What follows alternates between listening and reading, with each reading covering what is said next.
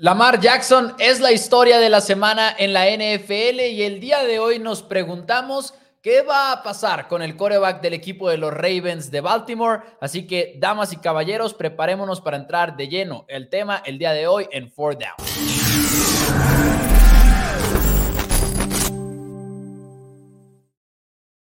Damas y caballeros, bienvenidos al programa de la NFL en español. Mi nombre es Mauricio Rodríguez, acompañado por mi hermano y coanfitrión Daniel Rodríguez. Dani, mucho de qué hablar. Lamar Jackson. Vamos a entrar también a otros corebacks, pero creo que vamos a entrar con el tema primero de Lamar Jackson. ¿Cómo estás? Muy buenas noches. Eh, estoy muy bien, vamos a estar aquí con ustedes una vez más. Así como tú dices, realmente fue una, un off-season, un off-season un lunes muy activo. El martes también fue así como una locura todo lo que sucedió. Ayer la etiqueta no exclusiva de Amar Jackson realmente nos agarra a todos por sorpresa. Las noticias de Derek Carr, Daniel Jones, Gino Smith, todos firmando contratos con sus equipos. Derek Carr cambiando de equipo. Entonces realmente el carrusel de corebacks empezó a tomar velocidad y ya se empezaron a bajar algunos de los candidatos para ya tomar sus decisiones concretas. Lo que sí creo que no esperábamos era el tema de Lamar Jackson. El día de hoy lo vamos a estar comentando un poquito más, porque Lamar Jackson fue etiquetado, le pusieron la etiqueta franquicia, sin embargo, no le pusieron la exclusiva, le pusieron la no exclusiva. Y eso quiere decir que todos los equipos pueden negociar con Lamar, en pocas palabras. Pero si un equipo le hace una oferta, los Ravens tienen derecho a igualarla. Y digamos que, que no lo hacen. Digamos que los Texans le ofrecen demasiado dinero a Lamar, los Ravens dicen, ¿sabes qué? Yo no, yo no este, quiero igualar eso, entonces tienen que recibir dos selecciones de, dos selecciones de primera ronda a cambio y eso sería como que lo básico. Quería explicar primero el cómo funciona qué es lo que le pusieron a Lamar Jackson y el día de hoy lo vamos a desmenuzar y vamos a llegar a la respuesta de cuál es el futuro de Lamar. Así es, porque como tú dices, Maus, explicamos en un video en Four Downs, de hecho, que, cuáles son los diferentes tipos de etiqueta franquicia que tenemos y una de ellas fue, fue saber la no exclusiva, que no esperas que la coloquen la no exclusiva en un coreback del calibre de Lamar Jackson, es un coreback de 26 años, quien ganó un, un MVP de manera unánime hace, hace, ya tres temporadas y de alguna, por alguna extraña razón el equipo de los Baltimore Ravens están peleando por el dinero y no siquiera están peleando porque le quiero pagar 45 millones de dólares en vez de 50 millones, no, están peleando por la cantidad que es 100% garantizada y creo que podemos ver cómo funcionan los contratos de corebacks a lo largo de estos tiempos y cómo después de dos años, de tomos, dos, tres años, ya lo estás reextendiendo tu coreback, porque estás obligado a hacerlo de esa manera para cuestión de, de manejo de tu tope salarial. Entonces, Igual no lo estás haciendo 100% garantizado desde un, inicio, pero Mouse es 100% garantizado el contrato realmente de, de Lamar Jackson desde que lo firmas, al igual que firmas de, de, cualquier coreback, en automático se convierte en un contrato garantizado. Ahora, vamos a desmenuzarlo, vamos a desmenuzarlo porque aquí tenemos ya la imagen, ahora sí, dice etiqueta franquicia no exclusiva, son 32 millones de dólares garantizados para el coreback de los Ravens y puede negociar con otro equipo, con otros equipos. Entonces, es momento de hacernos la pregunta que todos se han hecho, ¿qué significa esto? Porque una cosa es que seas, eh, que estés disponible para negociar. Otra cosa es que ya no seas exclusivo para el equipo de Baltimore. Pero en cuestión práctica, ¿significa que Lamar va a jugar en otro lado? Y ahí es donde yo diría, no, al menos yo no lo creo todavía. Y vamos a poderlo desmenuzar pero no sé por dónde quieras empezar. Yo quisiera empezar por el escenario más probable. Yo, primero, primero que nada, explicar la razón de por qué este. Puede, el, el contexto. El contexto, el por qué dices tú, que no se va a ningún lado, amigos de Four Downs. Porque una vez que un equipo lo firme una extensión de contrato, no significa que ya es oficialmente el otro equipo, sino que los Ravens pueden decir, puedo y quiero tomar exactamente el mismo contrato. Entonces, es donde ha empezado a ver el ruido del por qué muchos equipos como que están diciendo, no, no, no me voy a meter a, a perseguir a la mar. Así es, y creo que por eso yo diría el escenario más probable, en mi opinión, es que incluso si un equipo le hace la oferta, Baltimore la iguale y de esa manera se, se, queden con él. Que nada más como contexto para todos aquellos que igual y no entienden por qué hay tanta emoción y tanta controversia alrededor de las negociaciones de Lamar Jackson, el tema es específicamente que estamos hablando de un jugador que lleva dos años negociando con su equipo una extensión completamente garantizada. Lamar dice, dame un contrato, pero que sean los cuatro años o los cinco años 100% garantizados, los gano porque los gano. Similar a lo que los Browns le dieron a Deshaun Watson. Ravens no se lo quiere dar. Es un tema no nada más de tope salarial, sino también de efectivo, porque Ravens dice yo tengo que poner todo ese dinero en un fideicomiso para sí podértelo garantizar. Por regla es ese requisito. Entonces se convierte en un escenario en el cual los Ravens le dicen a Lamar, nadie te va a dar ese contrato, nadie en la NFL. Y al ponerle la etiqueta no exclusiva, como que están abriendo la puerta a que otros equipos puedan negociar con él y en parte es como que Baltimore diciendo, ¿ves? Te lo dije, o sea, si, nadie se lo quiere dar, va a ser su manera de decir, te lo dije, pero te estás arriesgando a que alguien sí lo haga. Que a la hora un solo equipo, necesitas un solo equipo ahora. Sí. Yo, este, entonces, el problema aquí va a ser de que en lo que tú dices de que la mayor probabilidad es que se queden Ravens, esto es si ese dicho contrato no llega. Ese dicho contrato puede no llegar, o incluso si llega lo puede igualar el equipo de los Baltimore Ravens, yo mi duda, mi opinión es que de todos modos Lamar Jackson no va a firmar un contrato que no sea 100% garantizado. Y si bien ahorita igual y no lo consigue en el 2023, ah, sí, claro. este por el hecho de cual los equipos dicen es que aparte tengo que dar dos picks de primera ronda, igual y es mucho. Me estoy arriesgando a que Ravens lo iguale y, yo hago el trabajo por ellos. Exacto. Porque eso es algo que han dicho que, que muchos equipos no quieren hacer. O sea, muchos dicen que hay equipos en la NFL que dicen yo no le voy a hacer una oferta a Lamar porque le estaría haciendo la tarea al equipo de los Ravens y les estaría trabajando el contrato, básicamente. En, el sentido en el cual, este, si tu equipo ah, manejas todo, hablas con la Lamar Jackson, estás haciendo todas las relaciones, toda la negociación, le das el contrato y todo para que Ravens diga, ok, ese contrato me gusta, vamos a firmar. Exacto. Y ya de repente ya no está contigo. Ahora creo que todos Lamar Jackson, la buena noticia aquí en mi punto de vista, más es que Lamar Jackson va a firmar un contrato. Si firma una extensión a largo plazo, va a ser 100% garantizada y va a ser en su, ahora sí que lo que él estaba buscando. Y el objetivo aquí, lo, lo donde sale ganó Lamar Jackson, entre comillas, es en el cual igual y no tiene que jugar ya nunca bajo la etiqueta franquicia y va a jugar siempre con una sustentabilidad económica a largo plazo, que entiendo que la cantidad de dinero de todos los 32 millones de una etiqueta franquicia es estratosférica y entiendo que la opinión de muchos de los aficionados es que están ganando mucho dinero porque están quejándose. Adivinen quiénes están ganando más. Son los dueños. O sea, el dinero de todos en alguien, alguien tiene que caer y Lamar Jackson se lo merece cada centavo.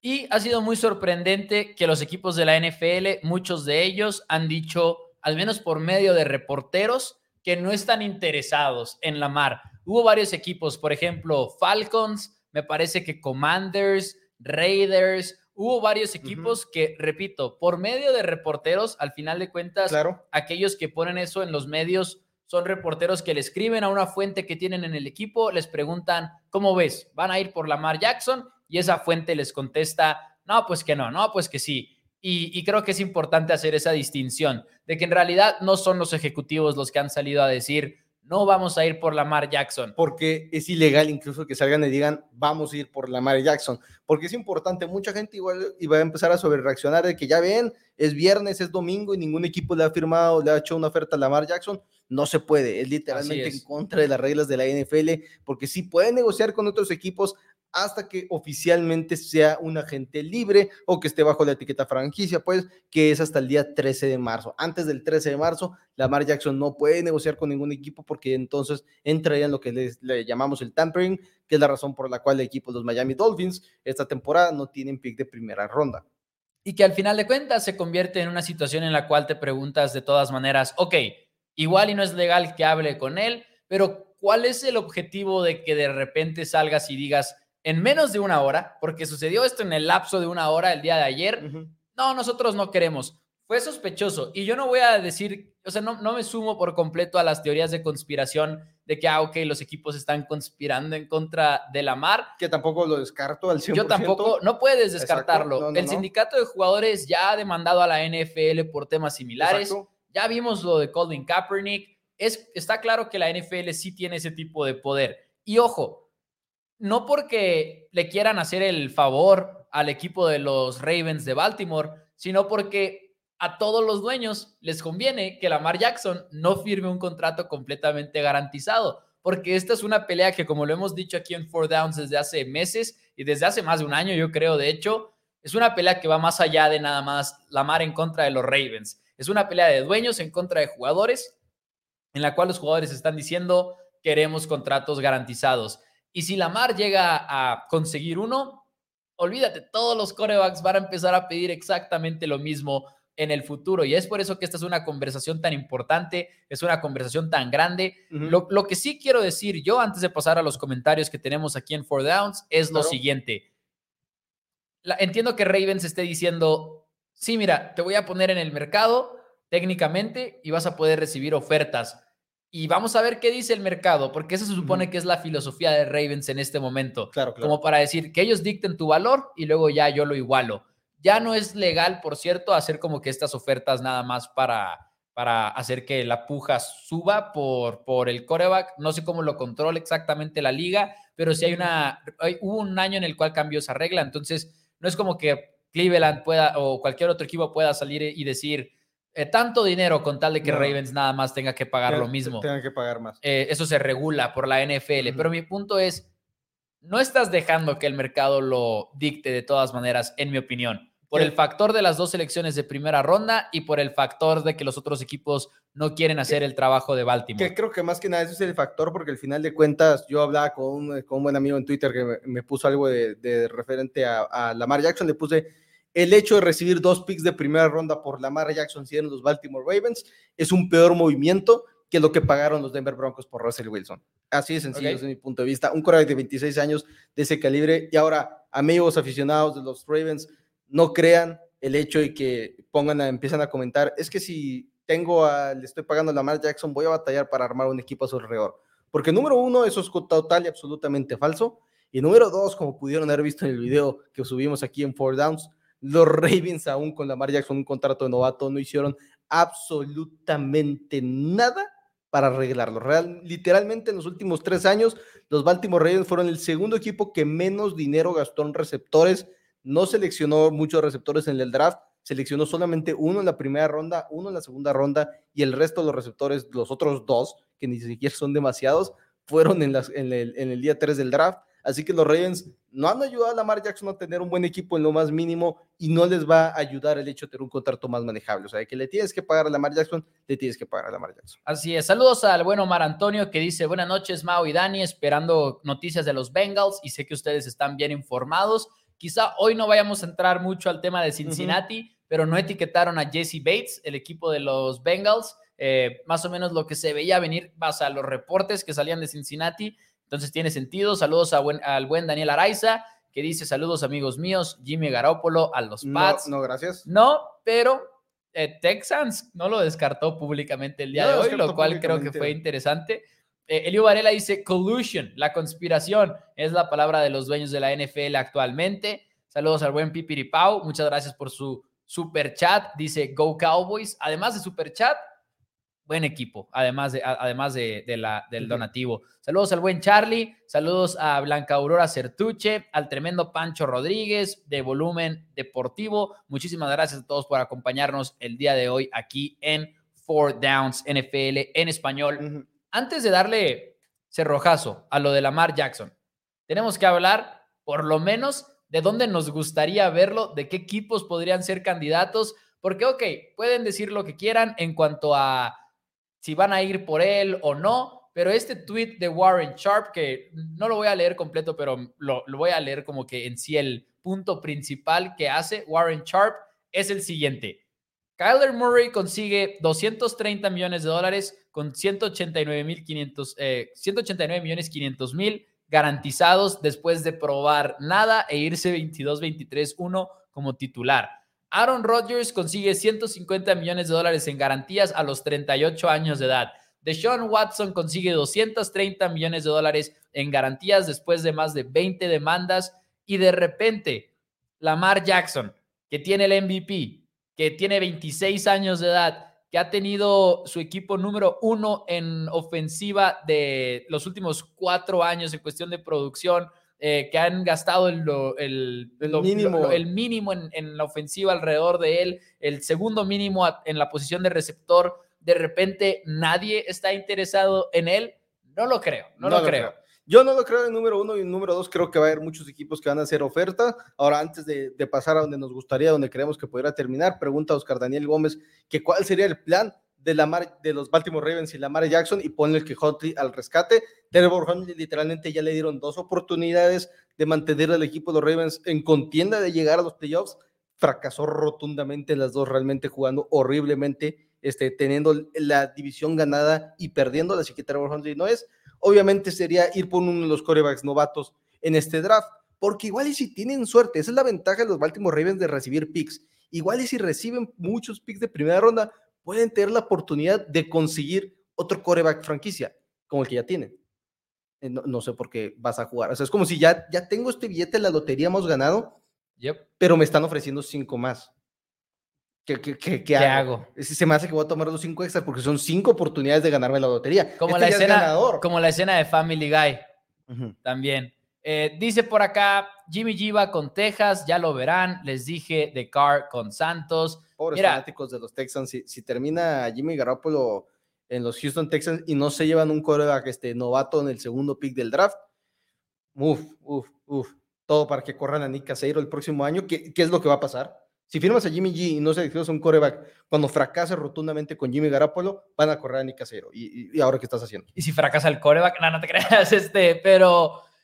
También. Está difícil. Yo, yo, a mí no me gustaría si fuera fan de los Texans que hicieran eso, pero al mismo tiempo, Dani, has considerado que hay una cuota de artículos de los Texans que debo cumplir en marzo. Sí, estoy totalmente de eh, acuerdo. no te creas. Lo que decía Juan Gilberto a la Torre, las dos primeras rondas no es algo que detenga a los equipos de ir por Lamar Jackson. Y si eh, tienes un gerente general que te está diciendo a ti, dueño, es que son dos picks de primera ronda, no deberíamos de tradear ese valor. No, claro. El dueño debe hacer algo. Ok, muchas gracias por participar. Este, hemos decidido este, trabajar en, lados opuestos ahora. Este, eres, danos tus llaves, por favor, y, entrega tu placa camino al estacionamiento. Yo me pregunto, eh, equipos que puedan ir por el Texans. Tienes a los Houston Texans porque aparte... Tope salarial, efectivo. tope salarial. Ahora nuevo coach, Nick Caseiro peleando por su trabajo. Tienes una ventaja. Cuando es el pick número dos, los Baltimore Ravens podrían estar más dispuestos a dejar ir a Lamar Jackson. Si les pones un contrato complicado de igualar, igual y dicen, pues no. Ahora, si Baltimore termina pagando el contrato 100% garantizado después de pelearle a Lamar Jackson tantos, como que se va a poner interesante el mercado de corebacks. Se supone que no quieres pagar y tú estás este, total y absolutamente decidido, no te voy a dar 100% garantizado, no, no sé qué estás haciendo. Y Houston tiene cuatro selecciones de primera ronda. Nota importante, para ser elegible y hacer este tema de firmar una oferta y dársela a Lamar Jackson y, y dejar ir dos selecciones de primera ronda, tienes que tener tus dos picks originales de primera ronda. O sea, por ejemplo, hay un equipo que está descartado de este tema. Los Miami Dolphins están descartados. Que, que, por ejemplo, hablando de los equipos que pueden negociar con ellos, equipos que tienen un coreback joven en un contrato novato todavía, como son los Miami Dolphins, como son los, este, los Chicago Bears. Pueden entrar al trade. Pueden entrar al trade, pero al mismo tiempo es como que más, si hago el trabajo de los Ravens, firmo Lamar Jackson a un contrato que luego lo termina igualando Baltimore, me quedo sin Lamar ¿Y sabes cómo va a pensar Justin Fields de ti? ¿Sabes qué va a pensar todo tu abuelo de ti? Vas a destrozar esa relación. Claro, muy claro, claro. Dice, oye, yo era el coreback, estás diciendo que soy el coreback y no solamente quieres draftear a otro, sino que estás negociando con, con un este agente libre pagándole 200 millones de dólares. ¿Yo dónde quedo? Exacto. Entonces, ahí es un tema, la verdad, en el cual a mí Texans me llamaría mucho la atención. Creo que tendría sentido eh, no sé si funcionaría en cuestión del tope salarial, etcétera. Ya, bueno, a quién engañamos, lo haces funcionar. Punto. Saludos a los Saints que, firmaron a Derek Carr. Solamente les costó dos linieros ofensivos, incluyendo un tackle izquierdo.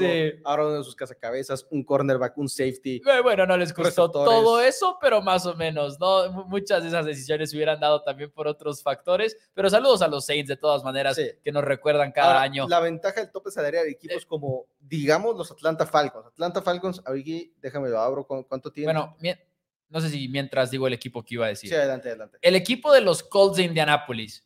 Porque Jim Irsay, Chris Ballard saben que están en contra de las cuerdas. Digo, Jim Irsay no como el dueño, pero Chris Ballard quizá sabe, ya falló mi experimento con Carson Wentz, mi experimento con Philip Rivers, mi experimento, o sea, ya, ya te das cuenta que fallaste. ¿Quién fue el más reciente? Matt Ryan para los Colts de Indianapolis. Entonces, ¿Qué tan desesperado llegas a estar y decir, sabes qué, voy a jugar a la segura, voy a ir por Lamar Jackson? Eh, creo que para Colts tendría muchísimo sentido y creo que es una situación similar para el equipo de Indianapolis rumbo a este abril. probablemente sean muy agresivos en intentar brincar por el primer pick para poder tener su elección y no fallar en la posición de coreback. Lo dijo Chris Ballard mismo en una entrevista. Dijo, si me equivoco en este pick, me van a sacar de la ciudad. Y, es, y es ahora sí que lo, que lo que va a suceder. Y si traes a Lamar Jackson va a estar este, arriba. Los Falcons tienen 66 millones de dólares. Muy importante una cosa, una vez que un equipo firme a Lamar Jackson a un contrato, a lo que le llaman el offer sheet, si lo ven ustedes en inglés en los tweets, eh, los Ravens tienen que igualar ese offer sheet. No pueden hacer la oferta, la oferta. E, esa oferta, no pueden hacerle ajustes. Una vez que Lamar Jackson agarre esa oferta, le ponga pluma y diga, ok, esto es lo que quiero, así se queda. Entonces, aquí es donde tiene una ventaja los Atlanta Falcons. Porque si yo soy los Falcons y Lamar Jackson quiere un contrato de cuatro años y 200 millones de dólares, 100% garantizados, aprovecha que tiene 66 millones de dólares ahorita en tope salario abierto, fírmalo con un sueldo de 45 millones de dólares este año, 100% garantizados. En, entonces, en ese momento es un golpe de 45 millones al tope salarial, más no sé, un signing bonus de 40 millones de dólares. Y de repente ya el golpe al tope salarial, año uno de 55 millones de Lamar Jackson. Los Ravens están 10 millones por debajo ¿Pueden llegar a abrir esos 55 millones? Sí puedes, sí, sí se puede hacer, pero ya es distinto tener que llegar de menos 10 millones a 65 millones para ocuparlos ya todos en un solo jugador. O sea, ya no puedes manejar de que, ok, voy a firmar a Lamar Jackson un contrato que me ayuda a hacer más manejables los golpes al tope salarial. Entonces, si yo soy los Atlanta Falcons, yo puedo aprovecharme de esto y decir, voy a firmar a Lamar Jackson un contrato que tú, Baltimore, simplemente no te doy la oportunidad de igualarlo, porque aparte no tienen mucho tiempo para igualar la, oferta del contrato, tienen una fecha límite, que si no me equivoco... Es lo que te iba a preguntar, ¿cuánto tiempo es? Si no me equivoco, es de dos días. Después de que la Mar firma. Después de que la Mar firme. Entonces, en dos días tienes que entrar ahorita en un, en un, ok, ¿qué vamos a hacer? ¿Cómo vamos a solucionar esto para quedarnos a la Mar Jackson? Y aparte de todo, la Mar Jackson, pues puede decir, la Mar Jackson puede, o este, si se quiere ayudar a sí mismo, la Mar Jackson tiene que decir, yo no quiero jugar para los Baltimore Ravens. Bueno, pero con todo el debido respeto, Dani, ¿de dónde sacas tú que Falcons va a estar interesado? Cuando ellos en menos de media hora llegaron a la decisión de Lamar Jackson, nah, nah, tengo a Desmond Reader. Sí. Por favor. Es que ya tuve un corredor en Marcos Mariota y no me gustó. Sí, sí, exacto. O sea, el 100% de las veces, sí, sí, ni siquiera pensar en Michael Vick, ¿no? O sea, la, memoria corta. Eh, entonces, hay muchos equipos que deberían de hacer la oferta. Este, el equipo de los Ravens está jugando con fuego. Ahora, al mismo tiempo, el equipo de los Ravens que ya no va a llegar a una extensión de contrato, pero puede de todos modos llegar a una extensión de contrato previo a que Lamar Jackson firme con, con otro equipo. Otro equipo le puede hacer una negociación y Lamar Jackson utilizarla para decirle a los Ravens, esto es lo que me van a dar y se acabó. Así es. Saludos a todos los que nos están mandando mensajes en los comentarios. Dice por acá, eh, bueno, Huntley al rescate ya lo habíamos leído, Jimmy G también, Lauri Valeria Diego, a quien le mandamos saludos. Y por cierto, hablando de Lauri Valeria, vamos a mandar algunos cuantos deseos de cumpleaños. Primero que nada, antes que a Lauri, antes que al patrón, al productor. Al, productor, Vito, cumpleaños el día de hoy. Que ya no es productor. Eh, el día de hoy se jubiló de ser productor de sí, Downs. Sí, sí, sí, eh, es cierto. Demasiado. No confiamos en él. Demasiado un riesgo ahorita con el nuevo, nuevo set y la nueva producción. Muchos cables. Hay, demasiados cables, tripies y no, y no, no confiamos que se quede sentadito ahí. Muchos, muchos, muchos cables, la verdad. Este, segundo lugar, el patrón. el segundo lugar, el patrón, porque pues también cumpleaños el día de hoy, igual que, que el productor. Y por último, un feliz cumpleaños adelantado a Lauri Valeria, que cumple años el día de mañana. Dice por acá, ya lo dijo Micah Parsons, voy a hacer el cambio de, a coreback, dijo Valentín. Sí, porque Micah dijo por el tema del dinero, ¿no? Dice por acá, eh, la María Jackson en Atlanta para revivir el fenómeno Michael Vick, que creo que son las cosas como que llama mucho la atención, pero yo creo que es un equipo que tiene un terrestre bastante interesante y obviamente tienes a, a Drake London, el receptor de segundo año, junto con Kyle Pitts, creo que podría ser muchas cosas. Eduardo Villaseñor, creo que igual y como que hay un malentendido ahí. Dice, si ya firmó con otro equipo, no puede ningún equipo igualar o mejorar el contrato. Sí se puede, porque entiendo... Bueno, el único equipo que puede este, igualar es, Baltimore. Sí, o sea, Baltimore al etiquetarlo, para si no quedó claro el, el tema de cómo funciona eso, es Baltimore lo etiqueta, pero es una etiqueta no exclusiva. Entonces, otro equipo le puede hacer oferta. Digamos que otro equipo le hace la oferta. Los Four Downs de Chihuahua es un nuevo equipo en la NFL, traen mucho dinero gracias a, los grandes patrocinadores detrás del programa. A los superchats. A los superchats, gracias a todo su apoyo. En este escenario hipotético tenemos como 500 millones de suscriptores, somos el canal más seguido en YouTube, etcétera. Vamos a pagarle un contratazo a Lamar Jackson.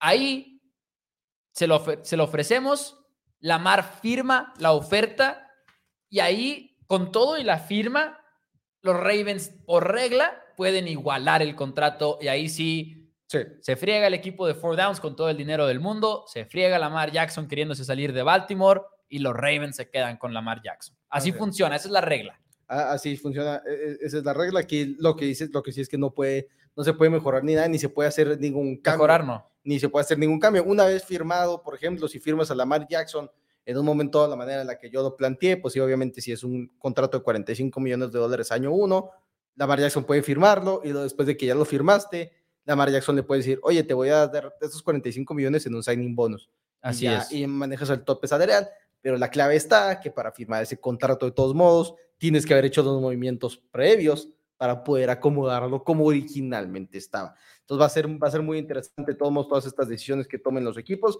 Esperemos equipos, varios equipos lo, lo busquen y lo, y lo ataquen porque creo que ya es justo que Lamar Jackson cobre, su contrato. Si acaso el año pasado Lamar Jackson estaba decidiendo no participar en los partidos del final de temporada porque su lesión de rodilla estaba de cuidado, que pudo haber jugado igual con una extensión de contrato, no lo puedo culpar en lo más mínimo. Ya vimos lo que le pasó a Robert Griffin third por intentar jugar con una rodilla mala, se acabó su carrera literalmente, así que ¿por qué Lamar Jackson tiene que ponerse en el campo cuando el equipo no se pone de ese lado? O sea, no tiene sentido, o sea, no. Y es difícil saber. Funciona para ambos lados. Es difícil saber cuál era la situación ahí porque hubo muchos reporteros que dijeron, es una lesión de verdad, no puede jugar aunque quisiera, entonces quién sabe, yo sí creo que igual y sí estaba lesionado, yo creo que eso no estuvo tan amañado, pero bueno, yo creo que ya le podemos dar cerrojazo al tema de Lamar Jackson, ¿o no? ¿Con quién ¿Todavía no? ¿Con quién quieres? Porque Liu Varela dio la mejor respuesta de todas. Y son los Detroit Lions. Ah, sí, 100%. Son los Detroit Lions. Si puede Lions hacer un movimiento para traer a Lamar Jackson en el mismo año en el cual Aaron Rodgers puede estar en la salida de Green Bay, en la cual los Chicago Bears puedan tomar una decisión que les cueste mucho tiempo en su, ¿cómo se llama? En su franquicia por no ir con, por un coreback en el pick número uno y confiar en un Justin Fields que se puede caer, en un Kirk Cousins que está dando el viejazo cada vez más, se está acercando más a esa edad incómoda y de repente tienes a Lamar Jackson más en, en Detroit. Es el movimiento que tienen que hacer. si eh, es Detroit, creo que no es como que, pues hicimos el trabajo y no funcionó, pues ¿qué pasa? Está difícil, está difícil que lo haga Detroit. Yo creo que así entre los candidatos más realistas, me gustaría que fuera Houston o Commanders. Commanders es raro porque técnicamente tendrían con qué. La directiva apesta, que es lo cual me, hace dudarla. Pero con Eric Bienemy. Pero con Eric Bienemy, exacto, es a lo que iba. Y al mismo tiempo, si Dan Snyder quiere vender la franquicia, decir de que, ah, tengo a Lamar Jackson, va incluido esa plusvalía en el equipo. Sí, de, tener un coreback este, este arreglado. Para el futuro podría ser. Eh, San Francisco creo que sería muy fantasioso. San Francisco no puede, no tiene pick de ¿No primera tiene pick de primera ronda este año? No, todavía están en los que gastaron en Trey Oh, es que sí, cierto, sí, cierto. En, todavía no tienen los de Trey Cierto, entonces San Francisco no puede, pero me hubiera gustado mucho con que, que todos estos equipos lo pueden hacer hasta después del draft. Claro que después del draft, seguramente la situación de Lamar Jackson. ¿Sí tienen su pick del 2024? Del 2024, que yo sepa, sí. Ok, entonces, entonces se puede, se puede. Justo y necesario. Este Houston me gustaría mucho también. Hablando de Detroit, y yo sé que no es el tema el día de hoy, pero ya que lo mencionaste, dijiste esa posibilidad. Una pareja que me gustaría mucho para este draft, por ejemplo, sería algo como Anthony Richardson y los Lions, eh, pero yo sé que va a ser difícil que Richardson caiga tanto. Sí, va, va, a ser complicado, pero los Lions podrían llegar a subir, los Lions podrían llegar a subir. Ahora, Maus, me parece que no, tenemos un orden realmente los que siguen, pero el día de hoy preparándome para este programa, encontré un contrato que me gustó mucho y creo que va a ser criticada quizás mi posición, porque hay mucha crítica en contra del contrato, pero Maus, ya sé creo que los Giants se sacaron un 10. ¿Cuáles son los contrato de... Daniel Jones? Bueno, primero lo básico, son cuatro años, 160 millones de dólares, pero ¿cuáles son los detalles? Cuatro años, 160 millones de dólares más con 82 millones de dólares garantizados al 100% y 35 millones de dólares en, en incentivos que si empieza a cobrar los incentivos, pues no pasa absolutamente nada, ¿verdad? Va a ser porque está dándote frutos y te está dando buenos, este, buenos resultados, pero lo que más me gusta es que no hay nada de dinero garantizado, ni se garantizará nada de dinero después del 2024 más que por una lesión. Si ya estás convencido de que vas a etiquetar a tu coreback, son 32 millones de dólares los que vas a gastar. Y si te funciona, porque al final de cuentas, si le estás pagando 32 millones de dólares a Daniel Jones, estás esperando que el próximo año sea exitoso. Y si es exitoso, ¿qué crees? Ahora estás cada vez más cerquita de esa posible agencia libre. Si Daniel Jones hubiera dado un paso más para enfrente, te hubieras tenido que poner la etiqueta que es de 40 millones de dólares el próximo año, porque es el 20% extra de este año, que son 8 millones de dólares más. Entonces ya estás gastando 72 millones de dólares en Daniel Jones sin tener una extensión a largo plazo.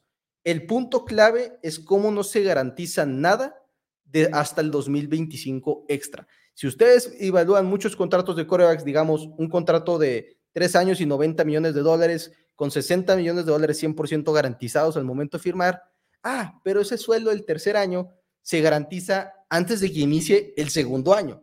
Entonces, básicamente son los 90 millones de dólares garantizados.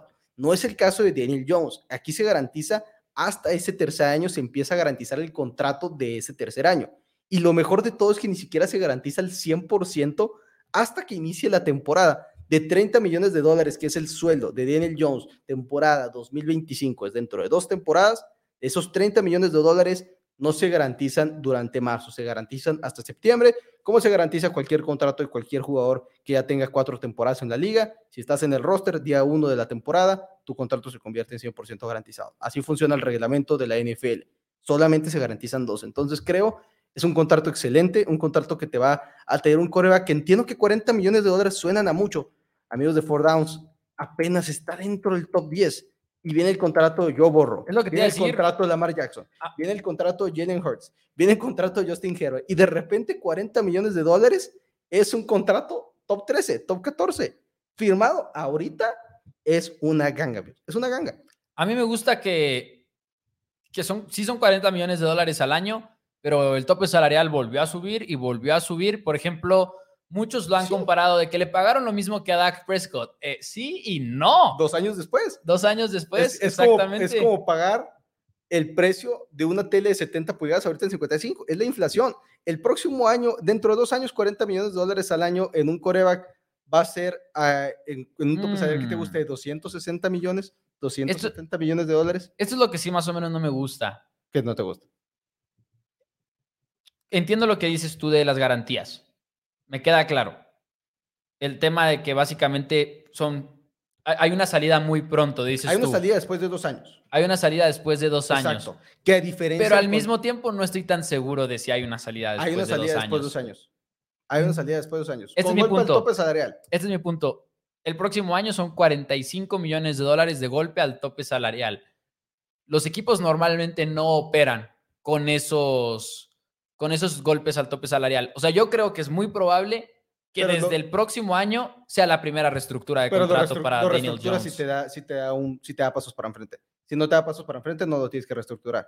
Porque 45, ¿Y lo cargas con 45 millones? Pues lo sí, cargas con 45 millones sin ningún problema alguno. Y no puedes entrar en el limbo de corebacks porque el equipo de los Giants entró en una situación muy complicada, que es que no seleccionan temprano en el draft. No es los Atlanta Falcons, los Seattle Seahawks que pudieron haberse dado el lujo en la negociación con Gino Smith, de que, oye, pues te quiero firmar por tanto, que ahorita hablaremos de ese contrato, porque seleccionan el lugar número 5, es el, o es el número 4 el de, los, el de los Seattle Seahawks. Entonces ya están en el top 20 de los picks, digo, fuera del top 20 de los picks. No van a poder llevarse a un coreback esté draft, probablemente. Eso, ese es el punto. muchísimo. Entonces pusieron una situación complicada. La ofensiva de los Giants trabajó bien el año pasado y la verdad es que es con nadie hizo con nadie Daniel Jones y vimos dar pasos para enfrente de Daniel Jones. Al final de cuentas hay una razón por la cual fue tan bien evaluado. Creo que no es una garantía en lo más mínimo, pero es mejor pagar 82 millones de dólares y tener ese como que riesgo de que sí, igual el próximo año es un fracaso rotundo, pero si es, es, es como es que ahora es que es mejor arriesgarte que sea un fracaso rotundo y le pagaste 82 millones de dólares a el hecho de que lo dejaste ir o lo dejaste jugar bajo la etiqueta franquicia, te dio un temporadón y ahora en vez de costarte 40 millones, te está costando 50 millones de dólares y eso si se quiere quedar contigo, porque ya jugando bajo la segunda etiqueta franquicia, ya la situación se complica demasiado para los equipos de la NFL. Entonces, realmente creo que es la decisión correcta, no había de otra. Y recuerden, durante el combine ya hubo negociaciones por abajo y por todos lados. El equipo de los Giants llegó sabiendo perfectamente, con comentarios de los agentes y de todos, que hay equipos que evaluaban a Daniel Jones en esa cantidad de dinero. Por eso cambió la, por eso cambió la narrativa de Daniel Jones quiere 48 millones de dólares al año, allá firmó por 40 millones, porque ya se supo, o sea, por favor, todos sabemos que en el combine es un, ¿cómo se llama? Una plática, una negociación por todos lados. Yo, yo creo que estoy como que en un punto medio, porque estoy de acuerdo contigo en que está más uh. amigable de lo que parece el contrato, pero sí creo que es muy probable que cambie el próximo año. O sea, es probable que cambie, pero no le vas a garantizar nada para el 2000. O sea, de todos modos, si le das un signing bonus, va a ser sobre el sueldo del 2023, el cual ya es 2024. 2024, el cual, el cual ya está 100% garantizado, pero no le vas a garantizar nada el 2025. Esa es la ventaja.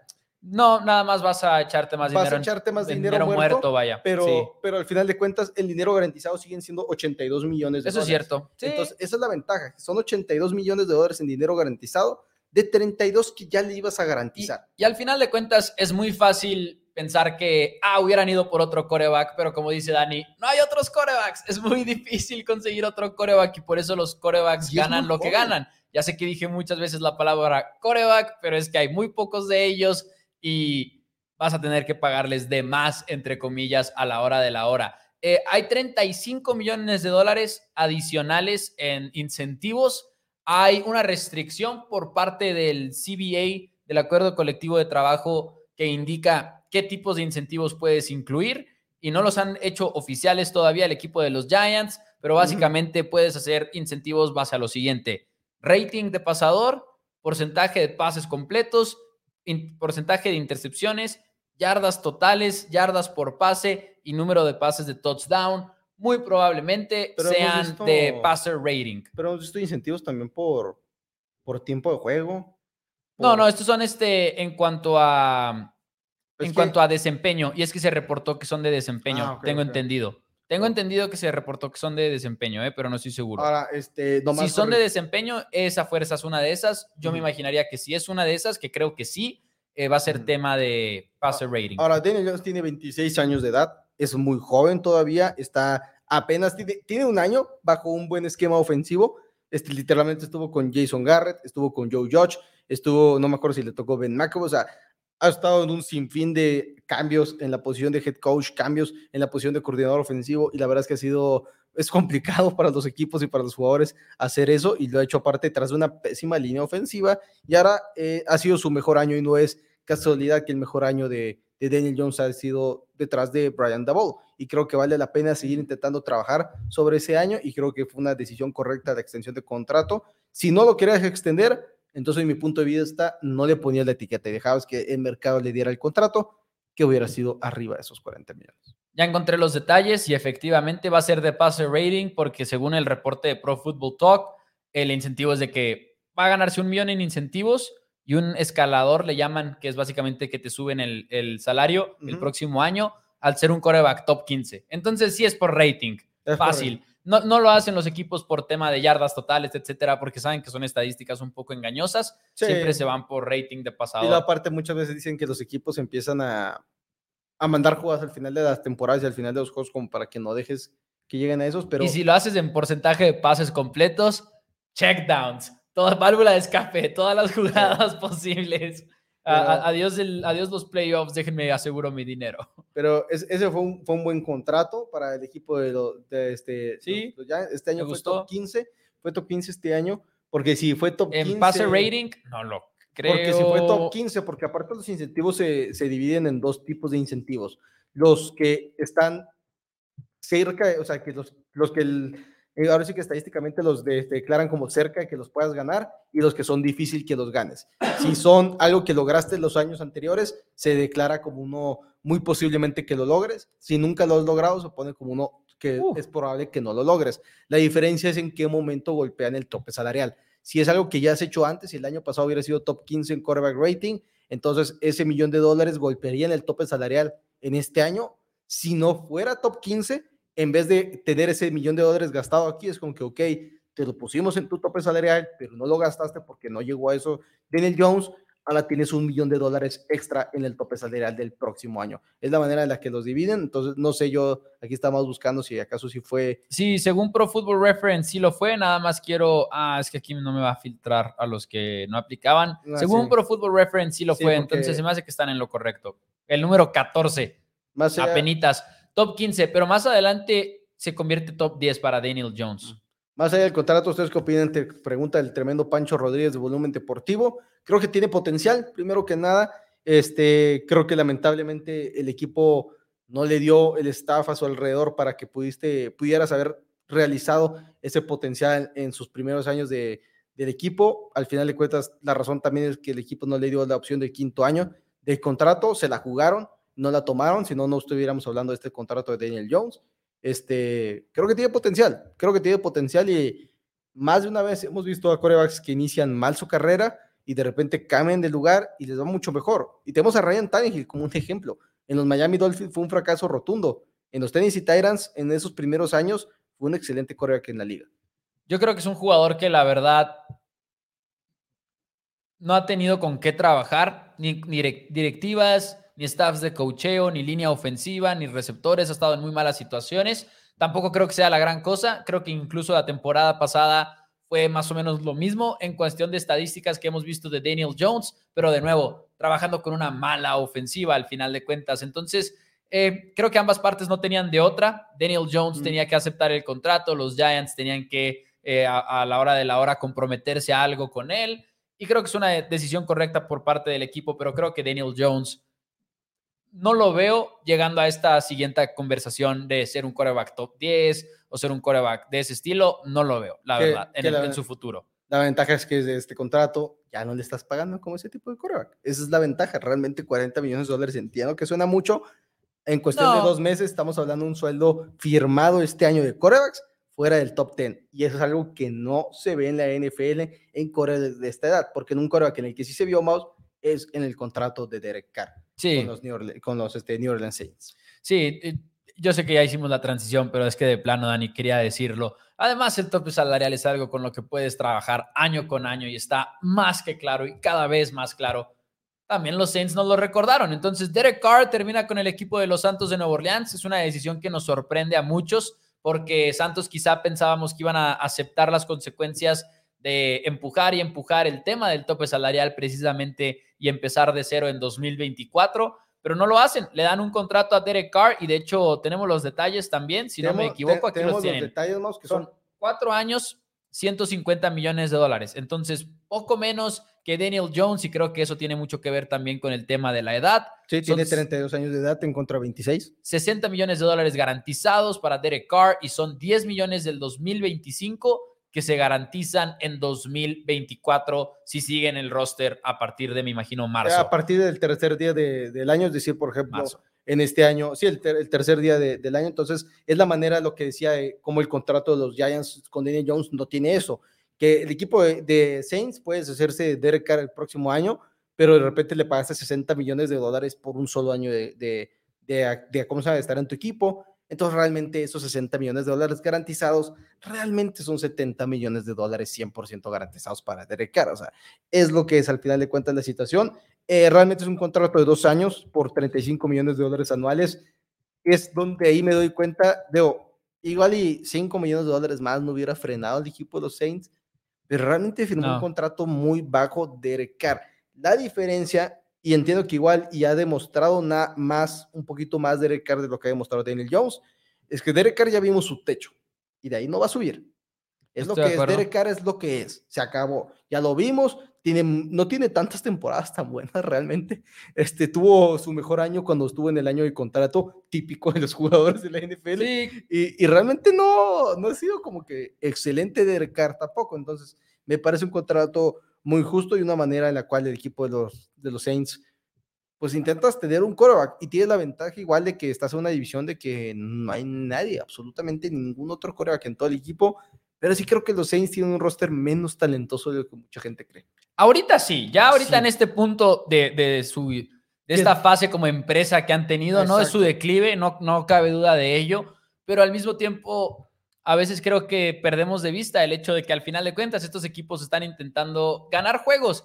Igual y Santos sabe muy, muy en su, muy en su interior, sabe, no vamos a ganar el Super Bowl en 2023, ¿no? Ah, Obviamente. preguntas que tenían para ti, que si para ti se convertían en contendientes. Eh, bueno, porque creo que pueden ser contendientes en el sentido de que se pueden colar a playoffs. La nacional está vacía por todos lados y si llevaron Rodgers está peor. Se pueden colar a playoffs y todo eso, queda más que claro, pero al mismo tiempo mi punto es, saben que no tienen el equipazo de que ya lo construimos, vamos a darle, pero al mismo tiempo no te puedes rendir y no puedes hacer tanking. Luego los aficionados están obsesionados con la palabra de tanking y que los equipos pueden perder a propósito para mejorar sus posiciones en el draft. ¿Cuál era la alternativa para Santos? no existía. Creo que tiene sentido que terminen con Derek Carr. Al final de cuentas, tienes que darle algo a tus aficionados, tienes que darles un equipo competitivo. Y Santos, en una de esas, como tú dijiste, Dani, se lleva a la división y ya estás en playoffs y todo puede pasar. Así, ahora dice José Tapia Pérez que si los Saints a sufrir porque no se les ve por dónde, este, y adivinen por qué.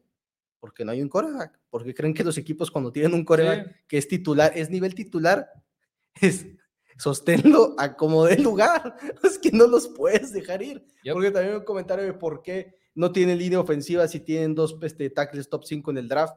Porque también se vale fallar en el draft. Los equipos, incluso los picks de primera ronda, no son una garantía nunca y, los, y, se puede fallar. Así como de repente la tiran en las rondas tardías a los jugadores, porque aunque la tienes en una ronda tardía, este, fue suerte en el sentido en el cual si creías que iba a ser un excelente jugador, lo hubieras seleccionado tú mismo antes en el draft, como vemos a los, a los Patriots tomar esas decisiones sorpresa que a veces les salen, a veces son un rotundo fracaso, este, es, la, es la situación que es. Dice Eduardo Villaseñor, entonces Carr tiene un techo más alto que el de Prescott y luego entre paréntesis, vean sus estadísticas, no lo digo por decirlo, ¿cuáles?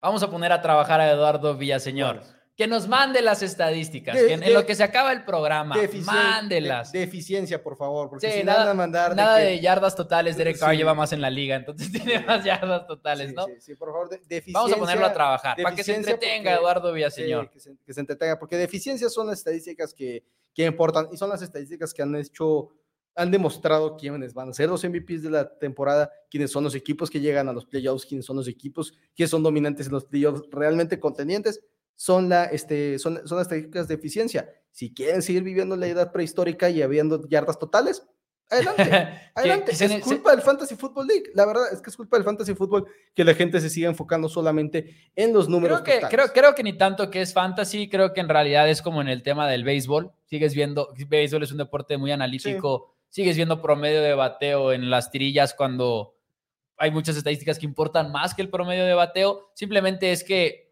cuando somos la excepción, o sea, la verdad, somos la excepción los fans de la NFL que nos fijamos en el tema de los analytics, porque mucha gente nada más se quiere sentar a ver del deporte, ¿no? O sea, entonces es entendible para mí eso. Pero nosotros aquí en Ford Downs vamos a hacer todo lo posible para que entiendan este cambio rotundo a las estadísticas de eficiencia y por qué los equipos que se enfocan en ellas son los más exitosos. Y no por nada, los Philadelphia Eagles son los equipos más agresivos en muchas de las situaciones durante la temporada pasada, porque todos los que son analytics Ahora, lo que sí es que así como conocemos el techo de Derek Carr, también conocemos el suelo y sabemos que le va a dar estabilidad de cierto modo al equipo de los Santos en la posición de coreback. Excelente banca detrás de Andy Dalton, sin lugar a dudas. No, no, no, no, no, va a ser titular. Derek Carr es mejor que Andy Dalton por mí, por bastante. De hecho, o sea, yo sí creo que es mejor, bastante mejor que Andy Dalton. Creo que Prime contra Prime es similar. Pero no estamos hablando de Prime contra Prime. estamos, estamos hablando de otra cosa. Eh, Andy Dalton ya está viejito ya. Sí, sí, sí, sí, pero me gusta el movimiento para los Santos dentro de lo que cabe, dentro de sus posibilidades. Es un buen movimiento para ellos y tenemos uno más. Puedes ganar la división. Este, tenemos uno más de los contratos que firmáramos porque Gino Smith, el Comeback Player of the Year, nos guste o no nos guste, a mí personalmente estaba en contra de ese premio, este, de, dio, parpadeó y haber firmado un contrato de un año por un millón y medio de dólares, si no me equivoco, el año pasado. Acaba de recibir 40 millones de dólares 100% garantizados. Importante, y este es el contrato que más nos identifica cómo los números que se reportan al inicio son 100% falsos y son 100% irreales y no importan, porque se reporta un contrato de 13 años y 105 millones de dólares, todo mundo pegó en el grito en el cielo y que cómo le estás pagando 100 millones de dólares a, a Gino Smith y yo por eso les pongo en el gráfico mouse el número real. que es un contrato de 13 años y 75 millones de dólares. Es lo que es el contrato para Gino Smith, con 40 millones de dólares 100% garantizados, lo cual es 8 millones de dólares más de lo que hubiera sido una etiqueta franquicia de haberla recibido, que yo creo que era hacia donde iba el equipo de Seattle, una etiqueta franquicia, y tienes 30 millones de dólares en incentivos. Esto es importante por dos razones. Tienes un coreback, puedes seleccionar un coreback de todos modos en el draft de este año, puedes incluso gastar para subir al pick número uno de este draft mouse y llevarte al mejor coreback de todos sin ningún problema. Realmente puedes hacer ese movimiento. Y si en el peor de los casos tienes que tener a Gino Smith como tu coreback banca este año, pues no pasa absolutamente nada realmente. O sea, un contrato de coreback banca de 25 millones de dólares es eh, súper manejable. Y para Seattle la sorpresa es quizá el tema de que tienes las elecciones para meterte a la conversación de ir por un coreback. Y quién sabe, igual iban por un coreback de todas maneras en el draft. Los Bears lo hicieron, ¿no? ¿Se acuerdan de cuando Mike Glennon, Mitch Trubisky? O sea, creo que esto no descarta la posibilidad de un coreback para, en, el draft para el equipo de los Seahawks, pero mínimo en este momento tienes como que este plan A y plan B a la vez, de decir, si no voy por un coreback, no importa, tengo a Gino Smith por mientras y a ver qué pasa en un año o dos años. Entonces, creo que también es un movimiento que a pesar de que me sorprendió, me gustó para el equipo de Seahawks.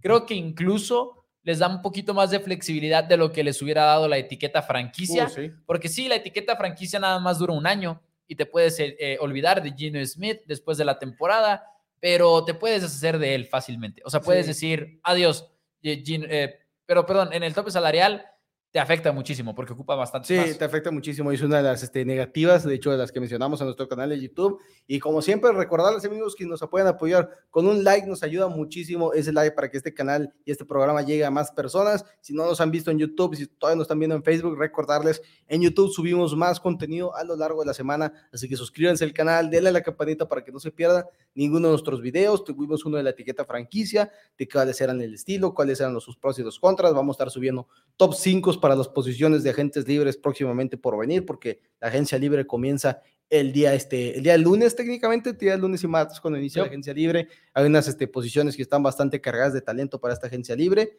y pues estamos, estamos listos.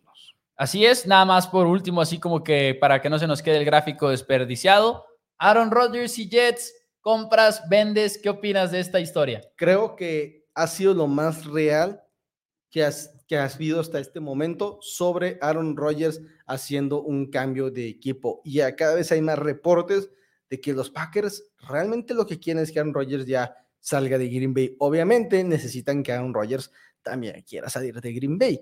Pero el hecho de que los Jets hayan visitado a Aaron Rodgers para hablar con él, creo que está hablando de que realmente el mariscal de campo número 12 del equipo de Green Bay está más abierto que nunca a la salida del equipo donde ha tenido toda su carrera y poder terminar en los New York Jets, donde irónicamente sería la historia de Brett Favre de nuevo, prácticamente completa. Así es, completamente. Yo creo, yo sigo pensando lo de los Packers, yo creo que se queda en Green Bay en lo personal, no descarto nada, pero no me sorprendería si esto es un poquito de Aaron Rodgers aprovechando la fama un rato, diciendo voy a ir, voy a disfrutar estos tours, quizás se da otro con otro equipo y a la hora de la hora termina con el equipo de los Packers de Green Bay de todas maneras. No me sorprendería si ese es el caso. Muy bien, ¿cómo pondrías las líneas en las apuestas vos? o tus porcentajes? Yo pondría Packers, Packers retirarse y Jets. Mm.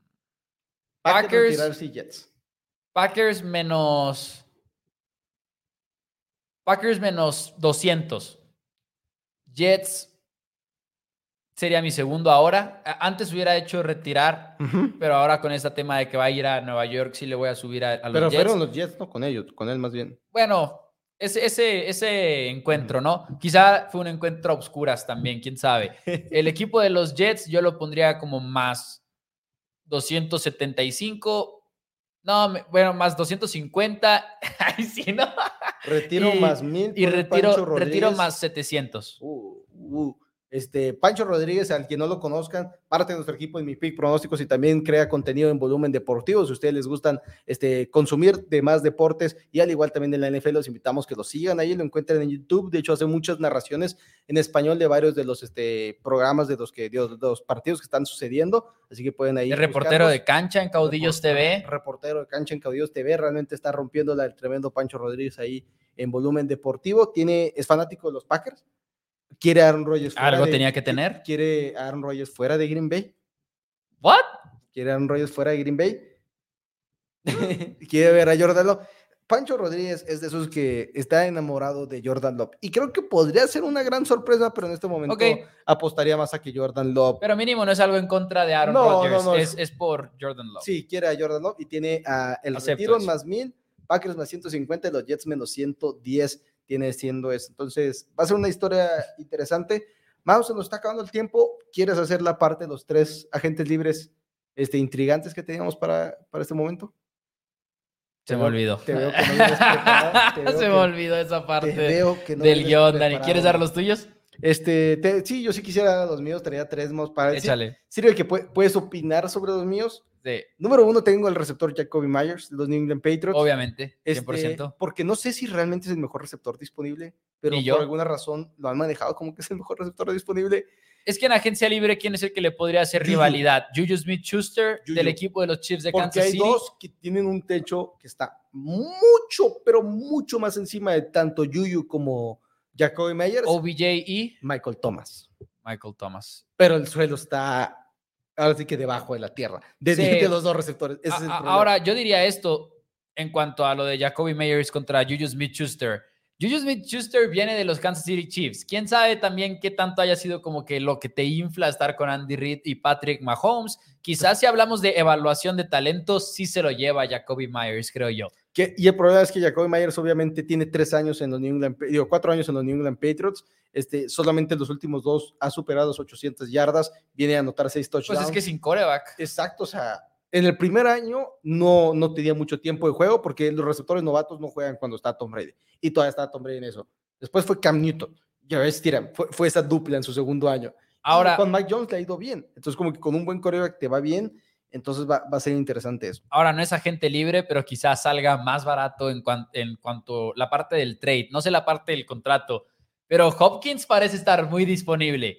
Y eso, quieras o no, también le afecta al mercado de los receptores. Porque si Hopkins está disponible en trade, no es un agente libre, pero es alguien que está ahí en el mercado y parece que, que aparte vocalmente dijo ya oficialmente que, que no le interesaría mejorar su contrato, que incluso podría este, mejorar el, la posición del, o sea, mejorar la estructura de su contrato para que sea más sencillo firmar con otro equipo. Allen Lazard dice Pancho Rodríguez. Por favor, que no termine en Kansas City. Pancho Rodríguez dice Allen Lazard, y aunque me gusta Allen Lazard, no lo vería en esta conversación de los meros meros, pero de los más seguros. Pero, al mismo tiempo siento que tanto Jacoby Yuyu y Lazard han jugado similarmente. O sea, sí. Allen Lazard realmente ha sido uno de los mejores receptores en Green Bay. Ahora, Orlando Brown, tackle izquierdo del equipo de los Kansas City Chiefs los tackles izquierdos no llegan a la agencia libre y cuando llegan siempre hay como que una, una duda de que hay un por qué va a llegar, probablemente. Estamos hablando de un jugador que ya fue intercambiado primero que nada del equipo de los Ravens al equipo de los Chiefs y ahora va a ser agente libre.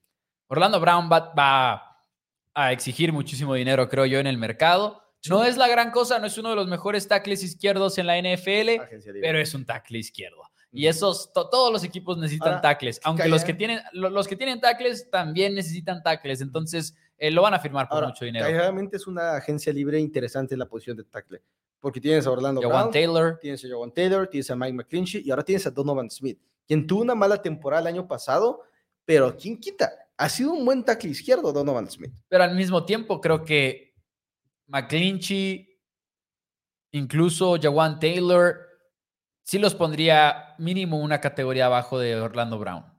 Ah, ok, ok, sí, eso sí. Sí, sí, sí. Ahora también a ver cómo los, cómo los equipos ven a Orlando Brown, porque Orlando Brown al inicio de su carrera fue tackle derecho y fue muy buen tackle derecho. Y de tackle izquierdo tuvo un poquito más de problemas. Eh, Luis Manuel. Él, quiere jugar para, él quiere jugar de tackle izquierdo. Dice que por eso se fue, quería salir de, de Baltimore. Luis Manuel pregunta por Stephon Dix. Yo creo que Stephon Dix no está disponible como muchos creemos que está. Eh, ha hablado mucho en prensa, etcétera, que si los Cowboys, bla, bla, bla. Stephon Dix tiene una opción de contrato el próximo, la próxima semana. Creo que no tardamos en escuchar un poquito acerca de que va a cobrar más dinero, etcétera. Eh, creo que de eso se trata más que nada. Creo que está negociando. Por último, el, los Bills. el cazacabezas que mencionamos incluso en el, en el episodio arreglando a los Houston Texans, Marcus Davenport. Marcus Davenport lo mencionamos el año, la semana pasada desde que entró a la NFL en el 2018, está dentro del top 20 en porcentaje de repeticiones de, presionar el coreback ganadas, en porcentaje de presiones este, este, logradas, pues, porque puedes ganar la repetición en contra de tu línea ofensivo, pero no generar una presión. Y aparte calificado como el número 16 en contra del juego terrestre, pero las lesiones han estado siempre ahí. Para el prospecto de, de Jutsa, una universidad de muy bajo nivel, no de las mejores este, universidades y aparte siempre muy, muy controversial el movimiento de los New Orleans Saints de tradear un pick de segunda, de primera ronda extra para subir en la primera ronda y poderse llevar a Marcos Davenport. Podría estar saliendo el equipo de, de New Orleans para esta siguiente temporada y creo que es uno de los jugadores más, más interesantes en este draft. Dentro de los mismos tenía estaba indeciso entre si Davenport o ya Davion Clowney, con qué contendiente va a firmar esta temporada porque debería de firmar con los Buffalo Bills. Y no hace mucho hablamos de, de, este tema, de los cazacabezas. Estoy de acuerdo que Marcus Davenport debe de ser uno de los mejores agentes libres de la NFL esta temporada y me gustaría lo de los Bills. Siento que sí necesitan un cazacabezas. Eh, Von Miller lo hizo obviamente muy bien, pero cuando se lesionó Von Miller no había nada en Buffalo. en fin, eh, ya nos vamos. Ahora sí, nada más dice Alfred Garto. Arriba del cuadro de Brandon Modreno quedaría uno de Jair Rodríguez y Alexa con sus títulos. Y también había otro comentario de parte de José Tapia Pérez que dice, den un comentario de Alexa UFC para cerrar. Campeona mexicana de la UFC, no lo podíamos creer. Dani, ya nos vamos. Un comentario. Eh, Muchas gracias. Tremenda, detiene una de las grandes este, peleadoras de la historia de la UFC en Valentina Chepchenko, quien estaba buscando su octava defensa del título. Se mantiene invicta en cuestión del nuevo peso de las 125 libras, Alexa Grasso. Si quieren saber más de la UFC, si les gusta la UFC, busquen el YouTube de mi pick pronósticos. Mouse y yo tuvimos un programa ayer, hablamos de John Jones, hablamos de Alexa Grasso, de Bonical, Chapka Rachmanov, Dirkus Duplessis, a ver si qué reacciones y opiniones y hacia dónde pueden ir estos peleadores con sus siguientes peleas. Ahí lo pueden encontrar en mi pick pronóstico, lo encuentran así en YouTube y aparte ahí se pueden suscribir y empezar a recibir y ver ahí free picks gratuitos en nuestro canal de YouTube. Ahí lo tienen. Muchas gracias, Dani. Gracias a todos ustedes. Si les gustó el programa, los invitamos a que le den like al video, compartan si nos están viendo en YouTube, si nos están viendo en Facebook. Nos ayuda muchísimo cada like a poner este programa enfrente de más y más aficionados. Ya mero llega uno de nuestros videos a 100 mil views, entonces estamos emocionados. Nos vemos la próxima semana. Muchísimas gracias y adiós.